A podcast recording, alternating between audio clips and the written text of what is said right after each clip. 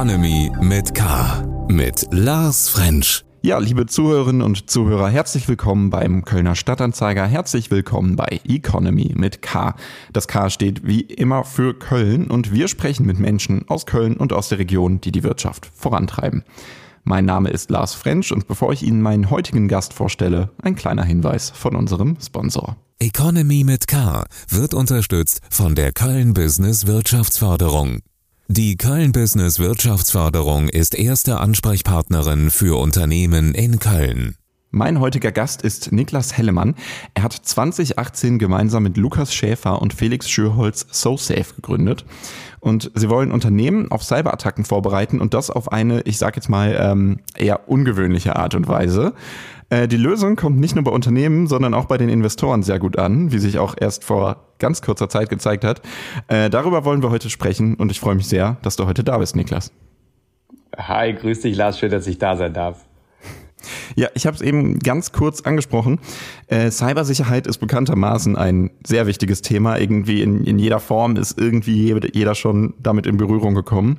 Und ihr fokussiert euch auf Sicherheit im Unternehmen. Ähm, du kannst vielleicht einmal selber kurz einordnen, warum das so ein Riesending ist. Ja, also ich glaube, äh, man kann einfach sagen, wir müssen ja nur die Zeitungen aufschlagen und haben da eigentlich jede Woche den einen oder anderen dann auch teilweise sehr großen Angriff drin. Ähm, auch hier in der Region ähm, ähm, sind viele Sachen ja schon passiert in der Richtung. Firmen werden gehackt, werden dann verschlüsselt, die Daten werden verschlüsselt, gegen ein Lösegeld erst wieder freigegeben und dann liegt auch erstmal die Produktion lahm. Das gefährdet dann diese Firmen ähm, sehr, sehr, sehr extrem, weil die vielleicht dann Aufträge verlieren äh, und eben in, dem, in der Zeit auch keinen Umsatz machen.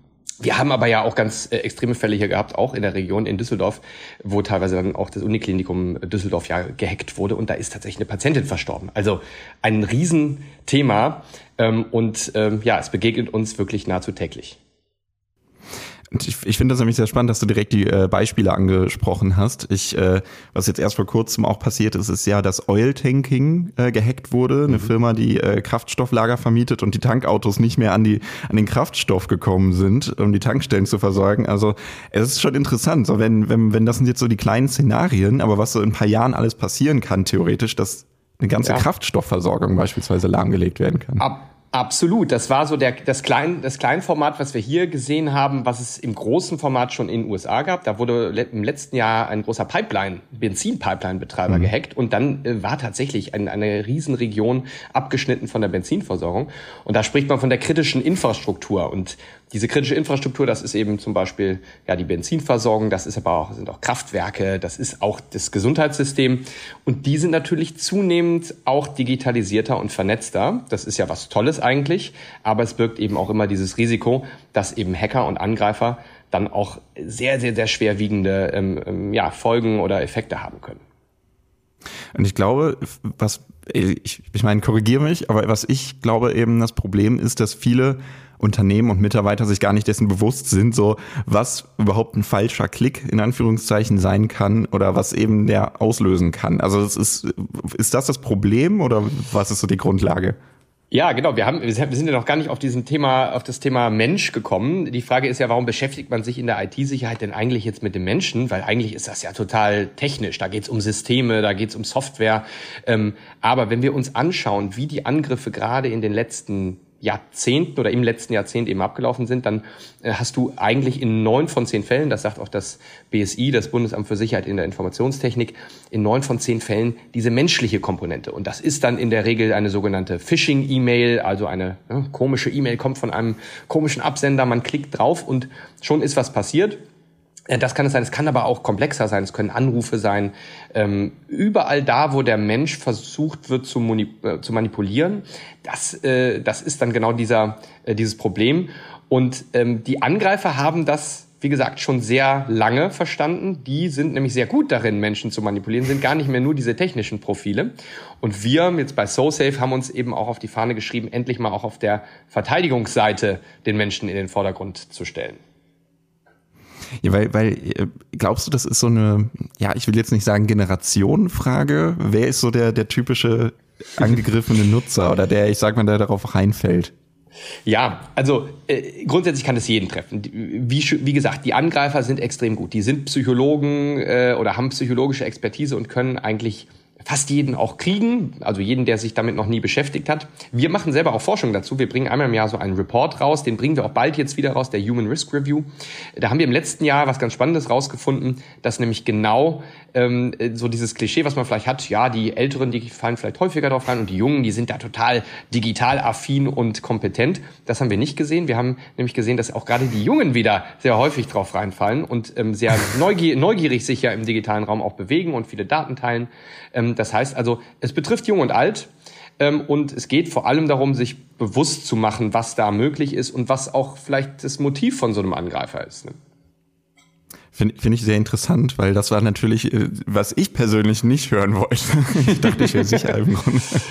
Ja, das, also das ist etwas sicher, sicher, in Sicherheit wiegen ist, glaube ich, äh, falsch. Gleichzeitig in Panik rumrennen auch. Ähm, also mhm. wir, wir werben eben für diesen bewussten Umgang damit und sich eben vor allem ähm, mal eine E-Mail, die einem komisch vorkommt, genauer anzugucken. Und was mhm. man da, dabei beachten muss, ähm, das vermitteln wir zum Beispiel eben auch mit unserer Plattform, ähm, die dann eben simulierte Angriffe auch aussendet und dann fällt man vielleicht mal drauf rein und man kriegt sofort gesagt, gar nicht, gar kein Problem. Ähm, das äh, ne, passiert den Besten und es passiert auch vielleicht hier äh, einer Anzahl von Kollegen von dir. Und hier daran hättest du es eigentlich erkennen können. Und das ist eine total pragmatische und praktische Lerneinheit mitten im Arbeitsalltag. Alltag. Ja, das finde ich nämlich eigentlich mal ganz spannend, weil, weil sonst, wenn man auf, auf äh, Hackerangriffe hingewiesen wird, dann heißt es ja immer nur so, ja, bitte klicken Sie auf keine Links, die Ihnen merkwürdig vorkommen oder Sie werden niemals aufgefordert, Ihre Bankpin einzugeben.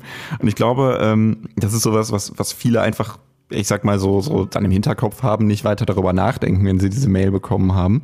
Also ihr, du hast es ja im Grunde angesprochen, ihr geht ja eigentlich deutlich über diese Hinweise hinaus. Also kannst du es vielleicht nochmal von vorne erklären, was genau ihr macht? Genau.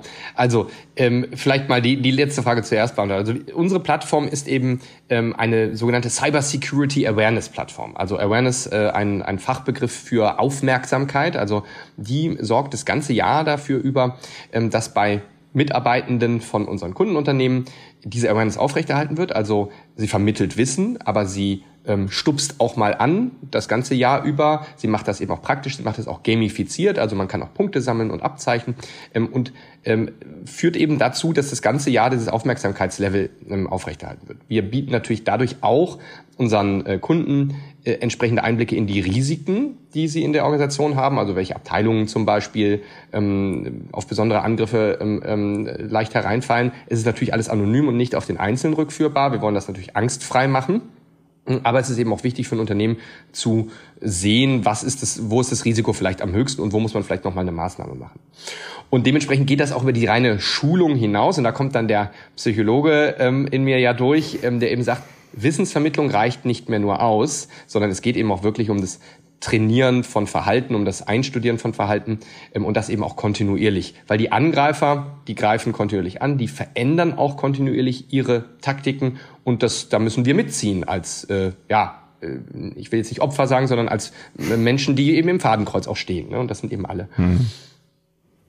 Das ist, ähm, du wirfst ganz viele Fragen im Grunde auf, weil das ist natürlich, ein, das ist super, super spannend, aber das ist ja natürlich auch sehr viel, was dann da im Grunde hintersteckt, weil ich habe mich einerseits gerade gefragt, du hast diesen Gamification-Ansatz angesprochen, ähm, also dieses Spielerische dahinter. Glaubst du, das ist so eine, so eine Ansprache-Sache wirklich, dass vielleicht niemand so, ähm, man sagt ja immer so, so schön oberlehrermäßig angesprochen mhm. wird, also dass es so ein bisschen, ja. dass man ernst genommen wird? Absolut. Und, ähm, und dahinter steckt auch eine Philosophie. Also äh, wir stellen den Menschen eben nicht nur in den Vordergrund, äh, weil er eben auch ein Einfallstor ist. Das war früher so die Philosophie, ach, der Mensch als Schwachstelle. Ähm, ne? Es gibt dann auch so ganz unschöne äh, Begriffe aus der technischen äh, Szene, der, der, der DAO, der äh, dümmste anzunehmende User. Das finden wir ganz schrecklich. Ähm, das ist auch, es führt auch nicht zum Ziel, weil natürlich möchte niemand als Schwachstelle gesehen werden. Und das ist auch überhaupt nicht das Problem, sondern es geht wirklich darum, dass wir sehr, sehr, sehr, ähm, äh, wirklich äh, sehr komplizierte Angriffe haben, die man eben mit, mit einer Vermittlung ähm, auch besser erkennen kann. Und das wollen wir mit den Menschen machen. Und deshalb machen wir es eben spielerisch und nicht mit dem erhobenen Zeigefinger. Weil das weiß auch die Lernpsychologie, mit dem erhobenen Zeigefinger und mit Bestrafung ähm, kommt man einfach nicht zum Ziel du hast gesagt, im Grunde, es geht ja dann auf diese, auf dieses Quiz, diese Lernplattform, habe ich mal auch irgendwo gelesen. Ähm, ich stelle mir das jetzt gerade im Arbeitsalltag so vor, mir ist das passiert, ich bin auf eure Mail reingefallen ähm, gelangen auf diese Plattform und ich frage mich, machen das wirklich dann alle oder schließen da auch einfach welche das Fenster, weil sie sagen, hey, ja, nice try, aber ich habe gerade wirklich keine Zeit dafür. Ja, das ist genau auch dieser Punkt. Die, in der Vergangenheit hast du äh, dieses Thema Cybersecurity Training so behandelt, indem du gesagt hast, okay, alle kommen mal in den Raum, zwei Stunden lang werden sie mit einem entsprechenden Seminar zugeballert äh, und, äh, und dann hoffen wir, dass sie es dann alles verstanden haben. Wir wissen aus der Lernpsychologie seit, seit den 50er Jahren, dass das überhaupt nicht zielführend ist und deshalb machen wir es nämlich genau mit so Nuggets, also sehr, sehr, sehr modular. Ähm, Micro-Learning wäre auch hier wieder der Fachbegriff, also einfach kurze, knackige Einheiten, die auch interaktiv sind, auch Spaß machen, also man hat dann so Charaktere, da muss man sich durch kleine Situationen durchklicken, aber eben auch diese simulierten Angriffe, die haben dann eben so eine Art Walkthrough durch diese E-Mail, auf die ich dann gerade reingefallen bin. Und das kriegt jeder in den Arbeitsalltag oder kriegt man viel besser in den Arbeitsalltag mhm. integriert. Das kriegen wir auch als Feedback von unseren End-Usern ähm, wieder zurück. Das gucken wir uns immer ganz genau an, die eben genau sagen, ach toll, ja endlich, ich muss das ja pflichtmäßig eh mir anschauen, aber endlich ist das mal irgendwie so aufbereitet, dass es in den Arbeitsalltag passt, dass es mir auch so vorkommt, als würde ich gar nicht lernen. Hm. Wie ist das denn? Ähm Gibt es da eigentlich so, so, ich sag mal, verschiedene Abstufungen oder so? So, es gibt die einfache Mail, die, die vielleicht mhm. für den Laien erkennbar ist und dann wird es schwieriger, weil ich, man kennt es ja selber auch, äh, man sieht so eine Mail und wird skeptisch irgendwie und kennt dann so, jeder hat so ein paar Tricks, sage ich mal, wie er sagen mhm. würde, okay, ich überprüfe das jetzt mal. Also, oder gibt's da so dieses fortgeschrittene Ding dann noch? Absolut. Also das ist ja genau wie in der Realität. Also wir kriegen alle ja diese ganzen einfachen Phishing-Mails in die, in die Mailbox, wo man sagt, ach, das erkenne ich ja sofort.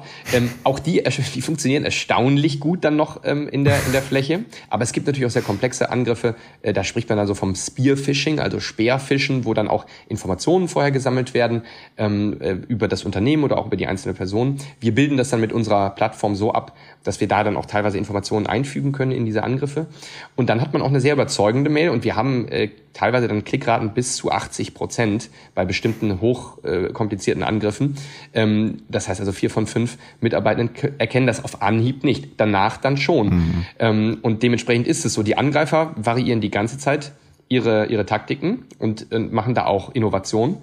Und da muss man eben auch mitziehen. Spannend wird's auch, das machen wir dann so ein bisschen die Spezialfähigkeit auch von der Plattform. Wir können zum Beispiel auch zeigen, welche psychologischen Taktiken besonders erfolgreich sind. Also da geht's dann, oft wird ja dann vielleicht finanziell etwas versprochen oder äh, was sehr gut funktioniert, zum Beispiel gerade so bei, bei Führungskräften, äh, die Anfrage vom Journalisten, da fühlt man sich geschmeichelt und oh. dann, äh, dann reagiert man da vielleicht etwas häufiger drauf.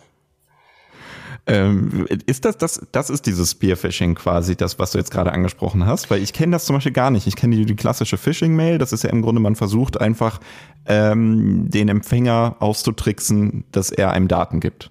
Und das genau. Spearfishing? Spearfishing heißt jetzt einfach nur, dass die, das ist dann im Grunde das gleiche Prinzip, nur hat sich der Angreifer sehr wahrscheinlich dann im Vorfeld mehr über dich informiert oder über dein Unternehmen. Und ein Beispiel wäre jetzt, viele Unternehmen publizieren dann auf Social Media zum Beispiel äh, Fotos vom letzten Sommerfest. Und das wird dann eingebunden, um die Mail noch glaubhafter zu machen.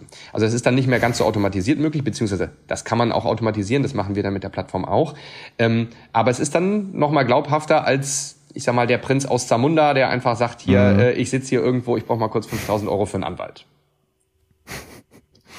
Also so ein bisschen der, der digitale Enkeltrick auch. Ja, ja, ja, absolut. Sind ganz ähnliche Mechanismen dann. Ja. Mhm. Ähm, ihr, ihr könnt das überprüfen, beziehungsweise Unternehmen können überprüfen, wie sehr die Mitarbeiter äh, jetzt, sage ich mal, diese, diese Mails anklicken, wie sehr sie darauf reagieren und auch wie sie lernen? Oder wie, wie genau. das ist so ein Tool im Grunde? Ja, absolut, absolut. Das, das ist auch ganz wichtig, weil wir machen das eben nicht, um die Mitarbeitenden zu überprüfen. Das ist so, das wurde früher gemacht. Das kam aus dem sogenannten Penetration Testing, Sicherheitsüberprüfungen. Da wurden die Mitarbeiter getestet und dann wurde auch geguckt, oh Gott, wer hat geklickt? Das ist bei uns explizit nicht äh, im Vordergrund, sondern da, bei uns geht es eben um diesen Lern. Effekt. Und deshalb schalten wir eben auch immer wieder diese, diese Lerneinheit dahinter. Wie kannst du denn diesen Angriff eigentlich erkennen? Und dann sehen wir genau auch, ähm, wie sich dieses Awareness-Level verbessert, also die Sensibilisierung der Mitarbeitenden. Das zeigt sich zum einen an der Klickrate zum Beispiel, werden auf die gleichen Mails dann weniger und auf ähnliche Mails dann weniger geklickt. Vor allem aber auch, und das ist für mich eigentlich die wichtigste Maßnahme, die wichtigste Metrik, das ist die Melderate. Also wir haben so ein Melde-Plugin auch, da kann man dann, wenn einem eine Mail komisch vorkommt, kann man sie an, die, an das System melden. Und wir sehen sehr schnell, dann, wenn die Plattform ausgerollt ist und dann auch die Mitarbeitenden entsprechend sensibilisiert hat, dann geht die sehr schnell hoch und bleibt dann eben auch mit dem Laufen der Plattform auf einem hohen Level. Und man hat dann im Grunde jeden Mitarbeitenden ähm, beteiligt an der Verteidigung des Unternehmens. Und das ist für Firmen ganz, ganz wichtig, weil sie so dann viel schneller auf diese Angriffe reagieren können. Mhm. Du hast es eben auch schon öfter angesprochen. Äh, Hacker entwickeln sich immer weiter. Also ist ja eine Lücke gestopft, finden sie die nächste. Und äh, es ist ja eigentlich, sage ich mal, so, so, so ein Katz-und-Maus-Spiel ein bisschen. Mhm. Ist, es, ist es wirklich so einfach, dahinterher zu sein? Weil das ist ja, ich stelle mir das wahnsinnig kompliziert vor. Ja, also es ist auch komplex ähm, und genau dieses Katz-und-Maus-Spiel ist auch die Realität. Das ist auch die Realität seit dem seit dem Anfang von IT-Sicherheit, glaube ich, in den 80er Jahren grob, ähm, oder sogar sogar noch davor, ähm, dass es immer jemanden gibt, der eine Schwachstelle aufdeckt, der eine neue Taktik bringt und dann ist man hinterher. Äh, wichtig ist, dass man eben vor allem dann dieses Zeitfenster verkürzt, bis man entsprechend darauf reagieren kann. Ähm, und äh, das, das ist auch möglich. Wir haben natürlich ein Expertenteam, was dann wirklich auch diese Angriffe sich genau anguckt, die eben in der sogenannten freien Wildbahn passieren und dann entsprechend das auch sofort in die Plattform ähm, übersetzen kann. Und, und das ist leider dann eben auch der, der, der Standard. Also man, ich werde auch häufig gefragt, ja, wann ist denn das Problem mal gelöst? Das werden wir, glaube ich, also ich glaube, das werde ich nicht mehr erleben, weil wir, und das muss man eben auch verstehen, mittlerweile eine Industrie auf der Gegenseite haben. Also als ich mich noch als Jugendlicher mit äh, Cybersicherheit beschäftigt habe, da war das so ein bisschen ja, ideologisch, äh, idealistisch geprägt. Also ich wollte da Schwachstellen aufdecken und Software eigentlich besser machen. Heutzutage kann man damit handfest Geld verdienen und muss nicht mehr ähm, befürchten, dass man äh, auffliegt, weil man kann mit Kryptowährungen ganz ohne Strafverfolgungsangst eben auch dieses Geld dann da bekommen.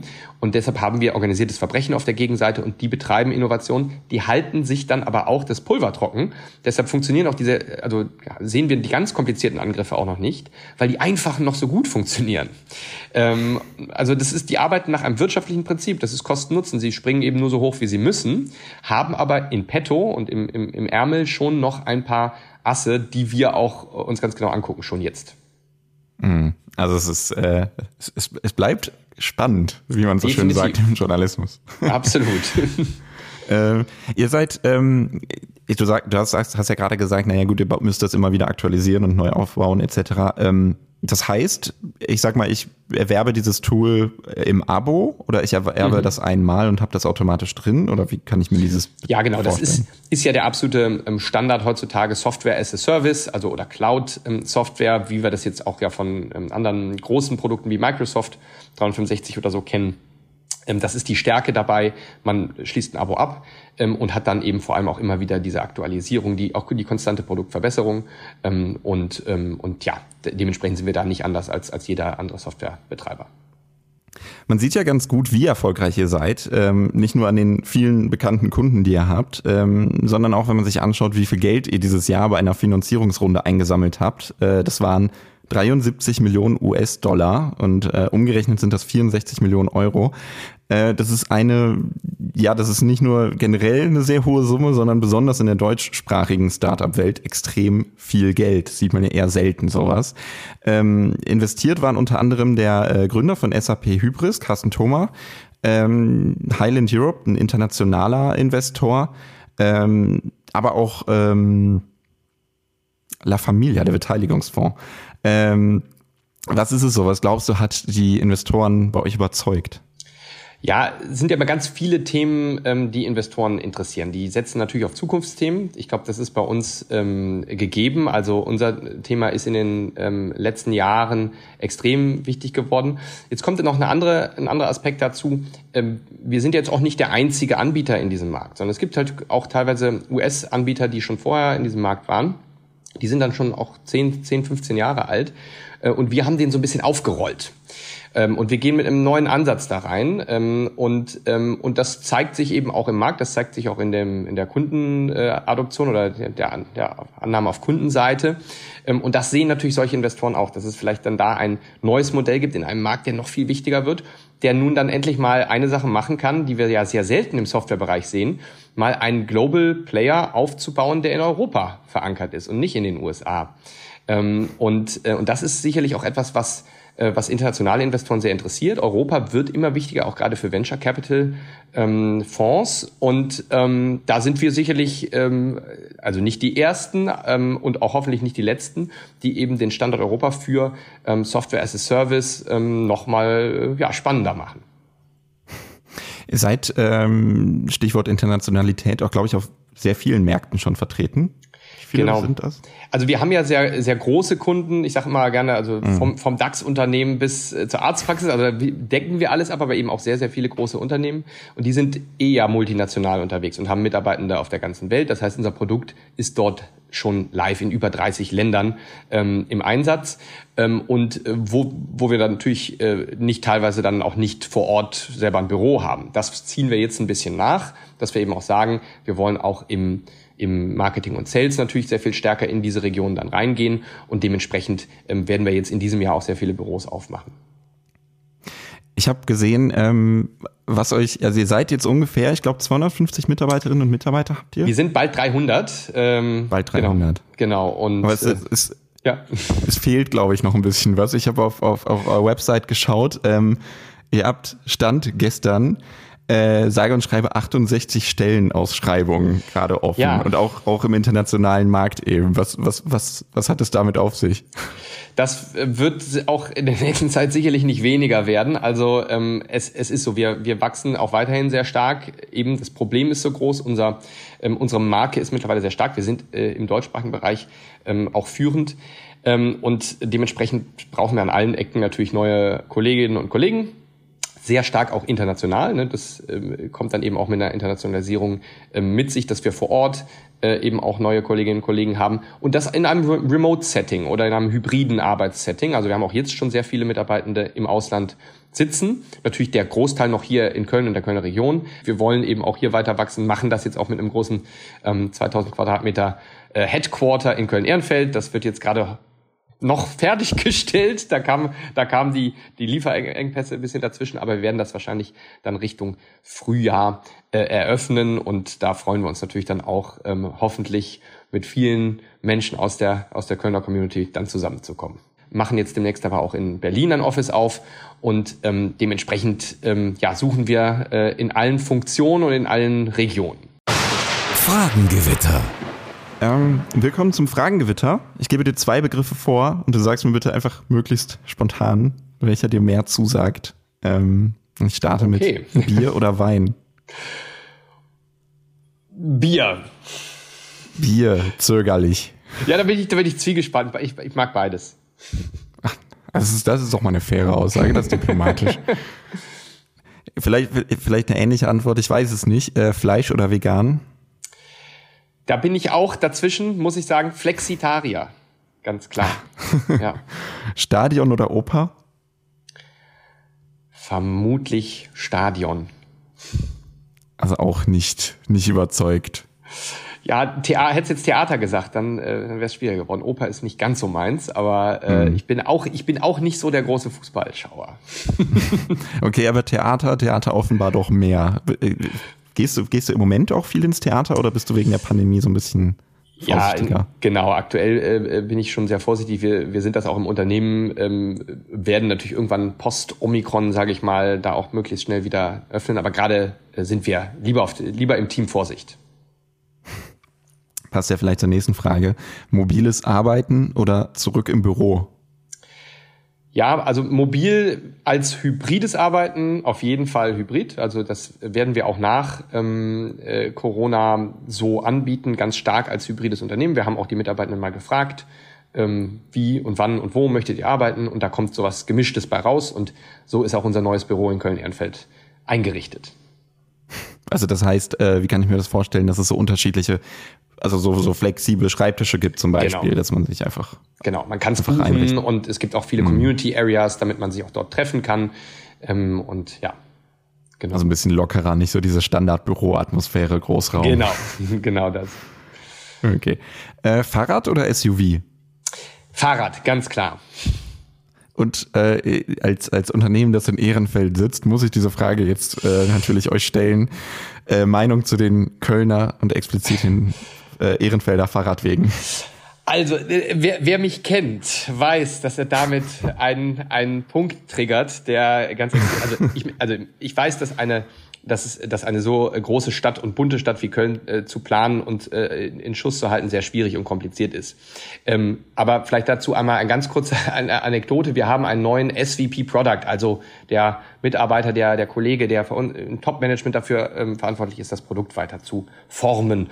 Und der kommt aus Kopenhagen. Das ist ein Däne. Und äh, wer, wer Kopenhagen kennt, weiß, das ist die, so die Welthauptstadt des Fahrradfahrens. Wenn ich den über die Fenloer Straße führe, dann kriegt er den Mund nicht mehr zu, äh, weil er sagt, das, das kann er sich nicht vorstellen. Also ähm, wir leben da teilweise echt in den 50ern. Und ich, ich frage mich auch wirklich, ähm, wie wir jetzt auch hier als Kölner Unternehmen ähm, internationale Talente anziehen wollen, eben mit solchen Zuständen und, und auch wo das Problem ist, das zu ändern. Ich weiß, dass es bald diesen Versuch mit der Einbahnstraße gibt, aber ähm, da wünsche und hoffe ich mir doch ein bisschen mehr Mut in der städtebaulichen Weiterentwicklung und gerade was auch Mobilität ähm, angeht, weil so werden wir auf jeden Fall den internationalen Wettbewerb für moderne digitale Talente eben nicht gewinnen können.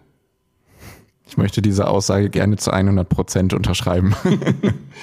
ja, es ist leider so. Also da, da brauchen wir mehr, ja. mehr Mut und Aktion, äh, weil die Zahlen sind da. Ähm, die Fendorstraße ist, da mag man mich gerne korrigieren, aber auf jeden Fall eine der gefährlichsten ähm, Straßen für Fahrradfahrer in Europa. Und ähm, da frage ich mich, was, was brauchen wir denn noch dann eigentlich? Ne? Kommen wir zu was vielleicht weniger äh, politisierbarem. ähm, Android oder iPhone? Äh, iPhone, äh, von Anfang an. Okay. Autoritär oder agil? Auf jeden Fall agil. Ähm, äh, es, es geht, glaube ich, also ein Unternehmen jetzt auch unserer Geschwindigkeit aufzubauen, äh, das, das geht nicht nur top-down. Ähm, äh, man muss, also unser Ziel ist es äh, sicherlich auch ein, so eine Art Dezentralität äh, und Autonomie in der Organisation aufzubauen. Natürlich braucht man eben auch bei einer schnellen Wachstumsgeschwindigkeit Orientierung. Ähm, also agil heißt ja nicht chaotisch, ne? und, ähm, aber da auf jeden Fall eher auf dieser Seite. Kölscher Klüngel oder Ausschreibung? das ist ja eine, oh, das ist eine gute Frage. ähm, also ich, also auch da die Mitte. Ne? Also ich, manche Ausschreibung ist viel zu viel zu formalisiert und ähm, führt auch, glaube ich, eher für den für das ausschreibende Unternehmen äh, zu einem negativen Effekt. Ähm, gleichzeitig ist Klüngel und, und Handschlaggeschäfte sind natürlich auch doof für alle Beteiligten, weil es unfair ist. Mhm. Sparen oder prassen?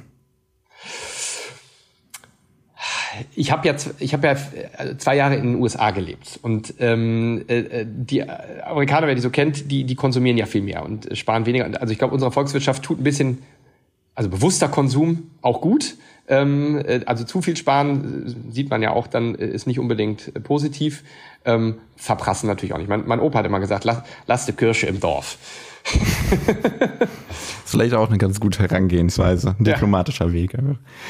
Okay. Äh, eine, eine letzte Frage. Risiko oder Sicherheit? Als Unternehmer muss man immer auch äh, ein gewisses Risiko angehen. Das heißt also, äh, sind wir auch risikoaffin, ähm, äh, aber natürlich nicht äh, über alle Maßen oder, oder um jeden Preis. Das heißt also, ein gesundes Risiko, äh, das, so baut man halt auch dann, glaube ich, große Unternehmen. Ich dachte jetzt, ich war mir eigentlich sicher, dass du Sicherheit sagen würdest. Ach so, als ja, von Sicherheit, Sicherheit klar. Natürlich, aber ähm, äh, das ist ja auch, das ist ja auch, kann man da, kann man da super drauf übertragen. Ähm, Sicherheit im, im digitalen Raum ähm, müssen wir auf jeden Fall ähm, betrachten, ähm, aber äh, das geht leider nie zu, zu 100 Prozent. Das ist auch eine Wahrheit in der, in der IT-Sicherheit. Das Risiko kriegt man nicht auf Null runter, so wie ja auch ein Haus. Äh, das kann man absichern, aber irgendwie kommt man immer rein. Aber wenn man ein bisschen besser abgesichert ist als der Nachbar, da hat man schon mal was erreicht. Sehr gut. Ähm Ihr habt äh, SoSafe 2018 gegründet und du hast ja eigentlich eben gesagt, du warst so ein bisschen äh, idealistisch damals und wolltest einfach da so ein bisschen ähm, ja gegen ankämpfen gegen diese Sachen. Was ist was ist kannst du vielleicht diese Motivation noch mal weiter irgendwie in Worte fassen, was euch jetzt so aktiv zu dieser Gründung gebracht hat?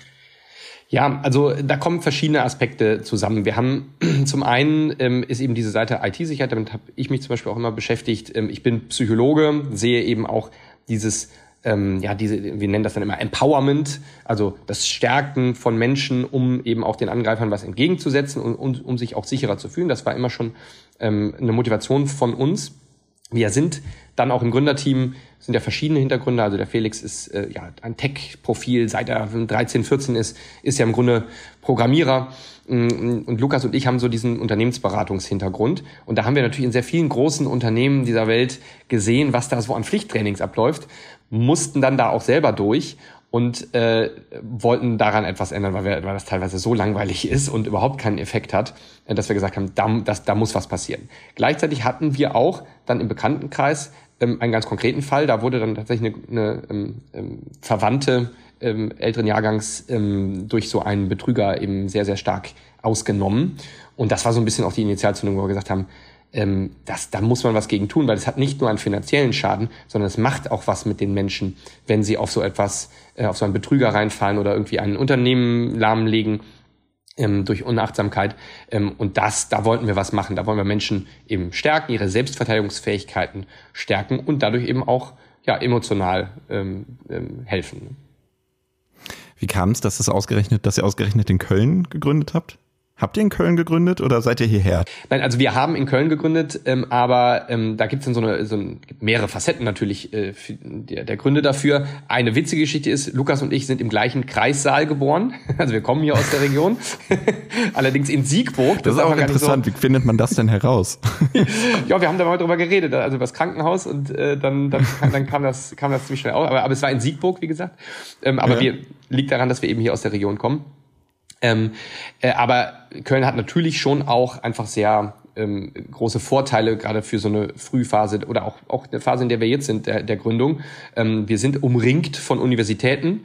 Ähm, wir haben einen ganz tollen ähm, Arbeitsmarkt, was, was junge Talente angeht hier. Wir haben ganz viele große Unternehmen hier, viel Industrie.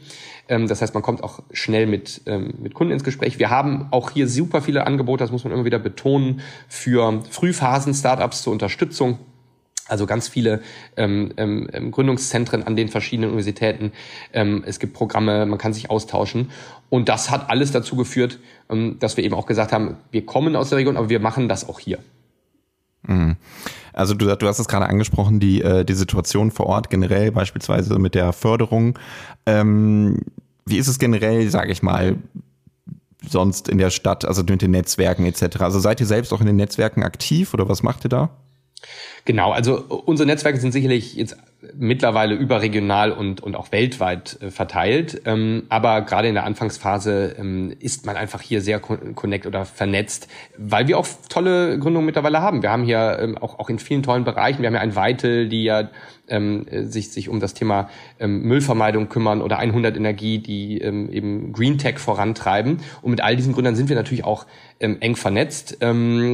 Und, und das, das ist auch, glaube ich, nochmal eine, eine große Stärke von Köln, dass wir hier eben auch so eine ähm, Szene haben, die sich kennt und ähm, wo man auch dann, wie das so insgesamt in Köln ist, auch einen schnellen Zugang findet. Mhm. Wenn du, wenn du dir jetzt was wünschen könntest oder wenn du zurückblickst zu eurer Gründung, ähm, was du dir vielleicht für die Startup-Szene in Köln, in NRW oder vielleicht auch generell so bundesweit, was du dir wünschen würdest, wie es besser ginge oder gibt es da irgendwie was, was du formulieren kannst? Ja, es gibt ja ganz viele äh, Dinge, die auch zumindest jetzt angekündigt werden. Äh, ich habe damals immer gesagt, ja, wir brauchen etwas auch natürlich für ähm, Firmen jetzt in unserer Stage, also Scale-Ups, die wirklich auf dem, auf dem Sprung zur, zur, zur weltweiten ähm, Positionierung sind. Ähm, da gibt's ja jetzt das Scale-Up-Programm, ähm, das, das wurde jetzt ja ins Leben gerufen. Wir sind da sehr gespannt, ähm, ähm was kommt und, ähm, und auch im engen Austausch. Ähm, dann ist ein großes Thema, was, was ja auch von der Bundesregierung jetzt nochmal thematisiert wurde, ist auch das Thema Kapital. Also, dass natürlich gerade für die größeren Runden ähm, irgendwann das Geld eigentlich immer aus dem Ausland kommen muss, weil wir hier im Inland ähm, äh, dann nicht mehr das Kapital so haben. Die Frage ist, ob das immer so zwingend nötig ist, aber da, da, dass wir auf jeden Fall groß, also dass die, dass das deutsche Venture Capital noch mal ein bisschen aufgeboostet werden kann, glaube ich, ähm, ist auch nicht falsch. Freut mich sehr, dass wir heute sprechen konnten und äh, Niklas, du uns einen Einblick gegeben hast bei SoSafe. Ähm, ja, was soll ich sagen? Ich wünsche euch weiterhin sehr viel Erfolg. Vielen Dank, Lars. Hat mir großen Spaß gemacht und dann vielleicht bis bald. Bestimmt. Ja, und auch an Sie, liebe Zuhörerinnen und Zuhörer, vielen Dank, dass Sie sich diese Folge Economy mit K angehört haben und vielen Dank auch an unseren Sponsor. Economy mit K wird unterstützt von der Köln Business Wirtschaftsförderung. Die Köln Business Wirtschaftsförderung ist erste Ansprechpartnerin für Unternehmen in Köln. Ja, und auch kommende Woche sind wir wieder am Start mit Economy mit K und freuen uns natürlich über alle, die unseren Podcast hören oder weiterempfehlen. Machen Sie es gut. Economy mit K.